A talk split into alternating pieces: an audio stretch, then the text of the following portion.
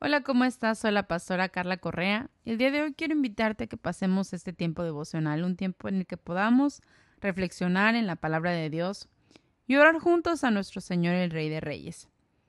Esta semana me gustaría que platicáramos un poco acerca de las puertas.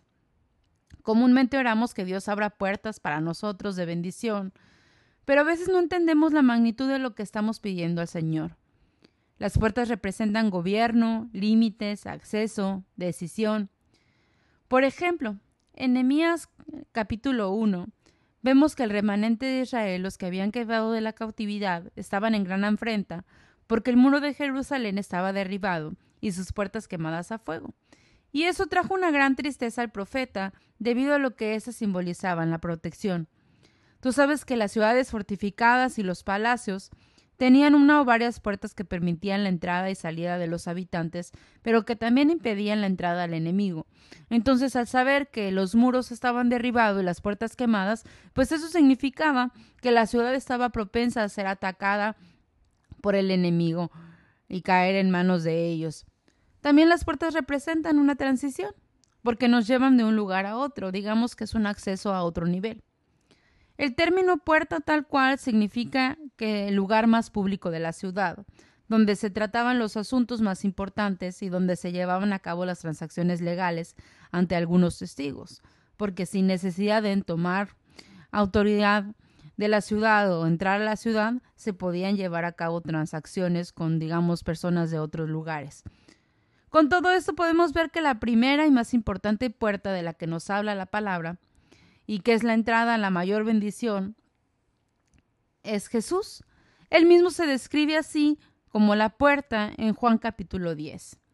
Y te lo voy a leer desde el versículo 1, que dice, Les digo la verdad, el que trepa por la pared de un redil a escondidas, en lugar de entrar por la puerta, con toda seguridad es un ladrón y un bandido. Pero el que entra por la puerta es el pastor de las ovejas. El portero le abre la puerta y las ovejas reconocen la voz del pastor y se le acercan. Él llama a cada una de sus ovejas por su nombre y las lleva fuera del redil. Una vez reunido su propio rebaño, camina delante de las ovejas. Ellos lo siguen porque conocen su voz. Nunca seguirán a un desconocido. Al contrario, huirán de él porque no conocen su voz. Los que oyeron a Jesús usar este ejemplo no entendieron lo que quiso decir. Entonces les dio la explicación.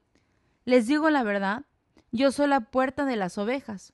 Todos los que vinieron antes que yo eran ladrones y bandidos, pero las verdaderas ovejas no los escucharon. Yo soy la puerta. Los que entren a través de mí serán salvos. Entrarán y saldrán libremente y encontrarán buenos pastos. El propósito del ladrón es robar, matar y destruir. Mi propósito es darles una vida plena y abundante. Yo soy el buen pastor. El buen pastor da su vida en sacrificio por las ovejas. Esto fue Juan capítulo 10 versículos 1 al 11 en la nueva traducción viviente. Sabes, el enemigo tratará de derribar nuestras puertas o entrar por cualquier lado para tomar autoridad de tu vida con tal de destruirte. Pero cuando estamos en Jesús, Él es el acceso a la bendición. Con Él podemos entrar confiadamente sin escondernos hasta la misma presencia del Padre. Pero también debe haber una comunión íntima entre nosotros como sus ovejas y el pastor, porque si no aprendemos a escuchar su voz, no podremos entrar a ese lugar. Él te conoce por nombre y quiere que te tomes de su mano hacia pastos verdes. Él quiere darte una vida plena y abundante, no solo porque nos ha prometido vida eterna y salvación y tenemos la esperanza de que iremos junto a su presencia cuando Él nos llame, sino aquí y ahora. No podemos seguir de la, detrás de la puerta viendo como por un agujero toda la bendición que Dios quiere para nosotros, viviendo en derrota o simplemente conformándonos con poco, sino que Dios quiere que vayamos hacia más. Vayamos hacia el otro lado. Así que acerquémonos más a Dios y por momentos nos hemos alejado, es tiempo de volver a poner nuestra mirada en Él y dejar que nos lleves a ese lugar de éxito y bendición. Ese es el principio de nuestro estudio sobre las puertas, Jesús. Y vamos comenzando la semana, así que podemos hoy ponernos a cuentas y restaurar.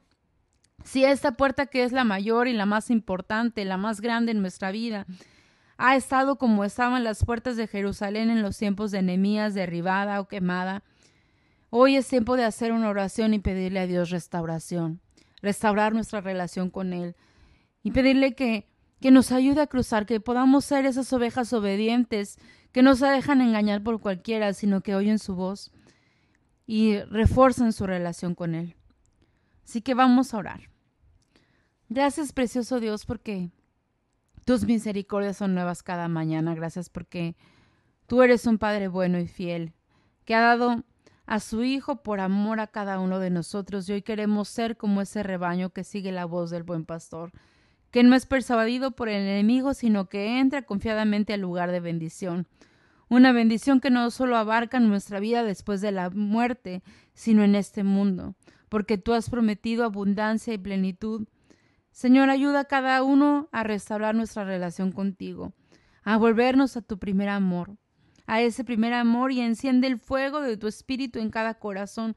Quita todo estorbo, toda distracción o desánimo donde el enemigo ha venido a golpear las puertas. Tú hoy traes restauración como en los días de Nehemías. Señor, muéstranos a cada uno nuestra condición y que podamos estar alertas en todo el transcurso del día de tu voz y obedecerte. Te lo pedimos y te damos gracias. Sé exaltado, Señor, en el nombre del Padre, del Hijo y del Espíritu Santo. Amén. Gracias por escuchar este devocional. Recuerda que puedes bendecir a otros compartiéndolo. También puedes seguirnos en podcast o Spotify como Pastores Carlos y Carla López. Si no has visitado las páginas de Mamá Virtuosa y Tabernáculo de Fe, ya sea en Facebook e Instagram, te invito a hacerlo. Regálanos un like o síguenos. Que tengas un muy bonito día. Te mando un abrazo.